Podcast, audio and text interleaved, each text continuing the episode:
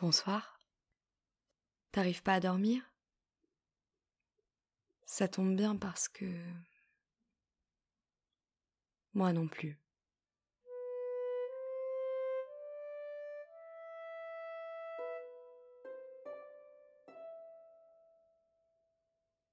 On est dans une pièce très vaste,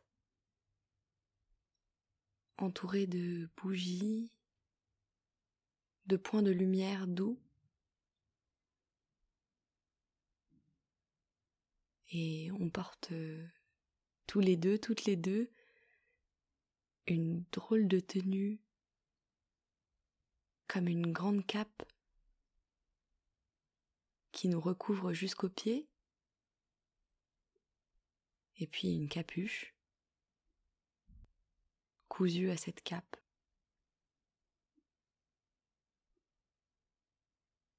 La cape est noire, mais peut-être qu'elle a des reflets bordeaux au soleil. Ici, on ne peut pas les voir.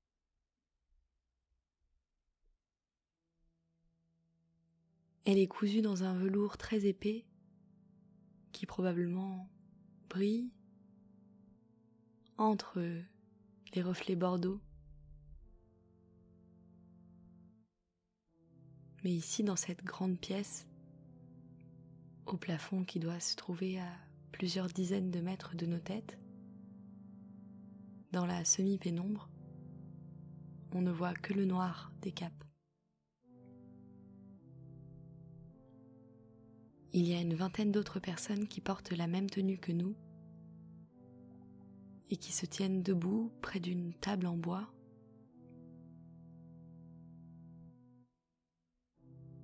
C'est comme si nous étions arrivés au milieu d'un rite, une cérémonie. Je ne sais pas s'ils célèbrent quelque chose d'heureux ou bien s'ils regrettent la perte de quelqu'un. Je ne parviens pas à voir leur visage et encore moins l'expression de leur visage de là où je me trouve.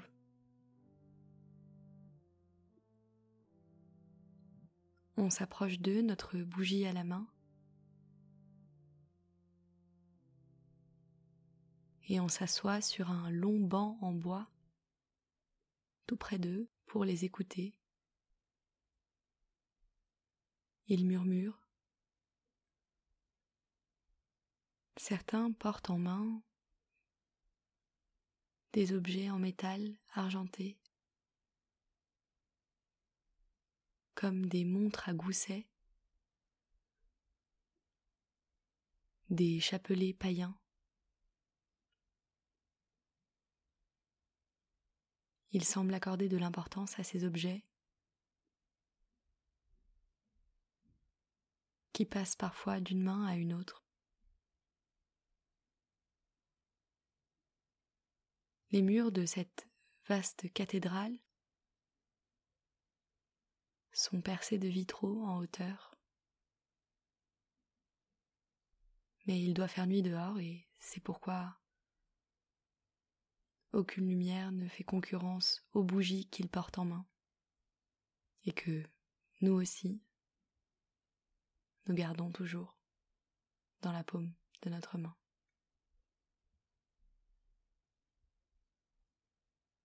Le murmure finit par se dissiper et ils se mettent finalement à fredonner un air. D'abord discrètement, une vibration du larynx si faible qu'on ne sait pas si ce sont leurs pieds qui grincent sur le sol ou vraiment leur gorge qui produit un mince filet de voix. Et puis, ils ajoutent des paroles que je ne comprends pas. Leur bouche s'ouvre et laisse échapper une voix plus sûre.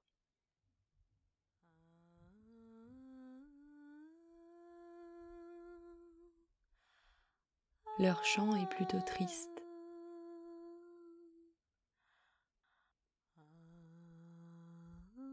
Et je ne veux pas qu'ils obscurcissent notre âme juste avant que nous dormions. Alors, dès qu'ils ont fini le premier chant, et avant qu'ils se mettent, peut-être, à en chanter un autre, on quitte la cathédrale. Les portes sont faciles à trouver, elles sont immenses. Et nous laissons les chanteurs, leurs drôles d'objets en main, continuer leur cérémonie. En partant, nous détachons le col de notre cape et nous la déposons sur le dernier banc. Nos têtes ne sont plus couvertes d'une capuche. On quitte la cathédrale, tête nue, revêtue d'habits ordinaires. Et puis nous arrivons sur un grand parvis qui surplombe une ville on sait que c'est une ville parce qu'il y a des milliers de points de lumière qui viennent des immeubles de six ou sept étages qui couvrent tous les pâtés de maisons de cette ville. Nous n'avons plus le cœur à nous promener face à cette vue. Plus rien à nous dire non plus. Seulement les lumières des immeubles à regarder.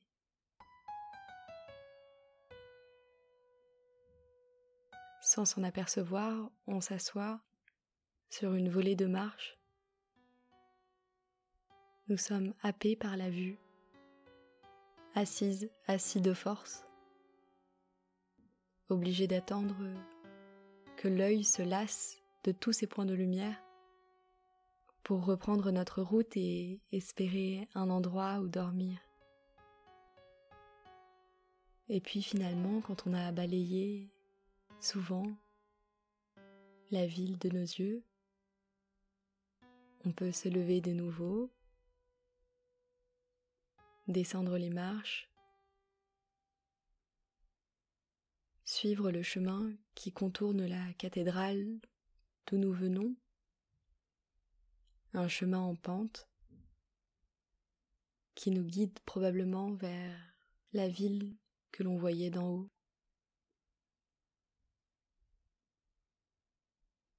Les pavés dégoulinent dans les rues qui descendent vers la ville.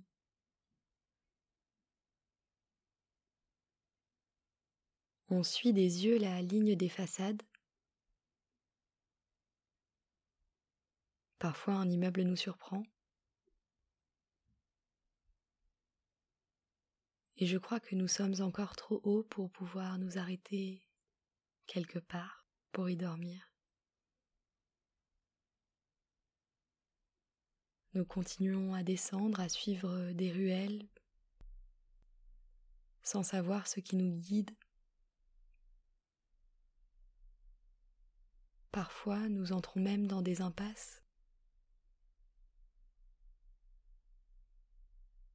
parce qu'un artiste de rue a recouvert cette impasse d'un oiseau ou d'un papillon. Et puis finalement, quand on se retourne, nous pouvons voir la cathédrale au loin, dans les hauteurs. Nous sommes entrés dans la ville que nous voyions tout à l'heure. Peut-être quelqu'un est-il assis sur les marches et depuis les hauteurs, nous voit-il nous promener dans la ville endormie? Nous sommes une fois de plus attirés dans une impasse, mais cette fois-ci nous ne faisons pas demi-tour quand nous sommes parvenus au bout, parce que nous entendons un drôle de bruit dans l'un des immeubles. Comme un clapotis.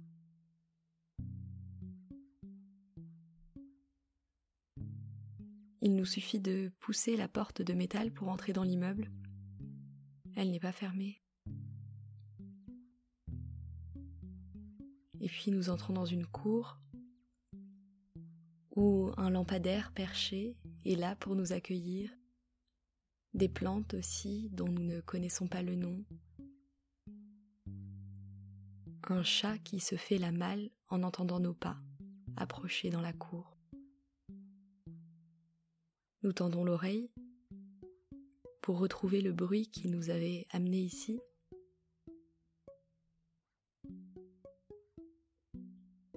Il faut tourner le dos aux deux immeubles qui donnent sur la cour,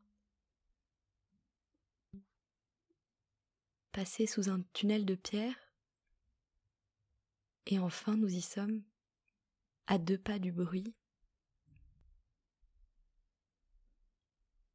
au milieu des écuries, où un cheval en colère tape du sabot sur le sol. Un cheval qu'on a oublié de sortir aujourd'hui, peut-être hier, avant-hier, peut-être depuis une semaine n'est-il pas sorti. Dans cette ville peuplée de voitures,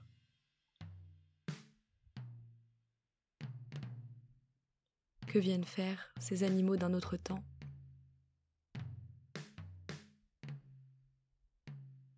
Chacun est dans son box. Et il nous démange de casser tous ces cadenas et de les laisser partir dans la ville pour pour chasser d'autres noctambules que nous, pour s'infiltrer dans d'autres impasses, pour faire freiner les voitures trop sûres de leur chemin. Mais bien sûr, c'est eux qui finiraient par être chassés, par être cognés, par être effrayés, être même percutés par des voitures. Nous pourrons peut-être demander demain à qui appartiennent ces chevaux, qui a décidé de les enfermer ici? Au cœur d'une ville où ils n'ont aucun espace.